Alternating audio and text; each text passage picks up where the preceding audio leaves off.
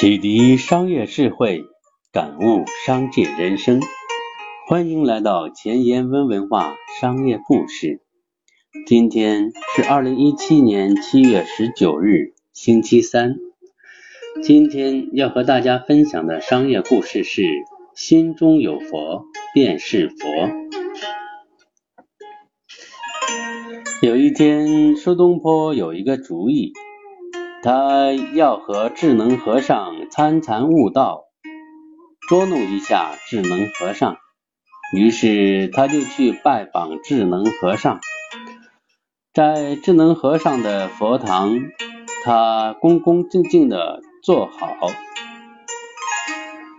然后问智能和尚说：“你看我像什么？”智能和尚说。我看你像座佛，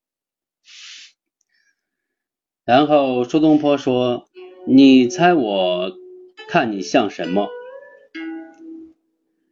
智能和尚说：“那你看我像什么？”苏东坡看了看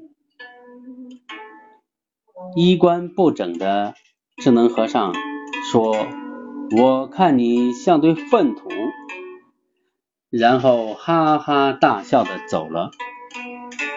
回到家里，和他的妹妹苏小妹说了这项事，说怎么样捉弄智能和尚。苏小妹听完说：“哥哥，你输了。”苏东坡大吃一惊，说：“我怎么输了？”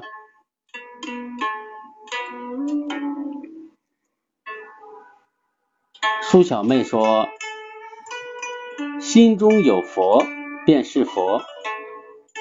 你看智能和尚是粪土，说明你心中有粪土；智能和尚看你是佛，说明他心中有佛。心中有佛便是佛，佛的修行。”是修身、修心，在营销中如何做到心中有佛便是佛呢？那就是站在顾客的角度去思考，启迪商业智慧，感悟商界人生。愿商业故事给你有所启迪，有所感悟。喜欢商业故事的朋友可以关注、订阅。